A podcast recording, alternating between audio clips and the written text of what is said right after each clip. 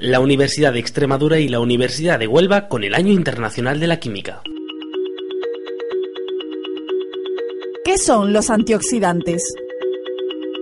Son sustancias que se oxidan antes que las grasas y de este modo las protegen del enranciamiento. Los antioxidantes pierden su actividad una vez oxidados. Están presentes de manera natural en las grasas crudas, como el aceite de oliva virgen, pero también pueden añadirse en ciertos casos como aditivos alimentarios a grasas refinadas. Hay antioxidantes naturales como los tocoferoles, ciertos pigmentos de color rojo anaranjado denominados carotenoides o algunos extractos de plantas.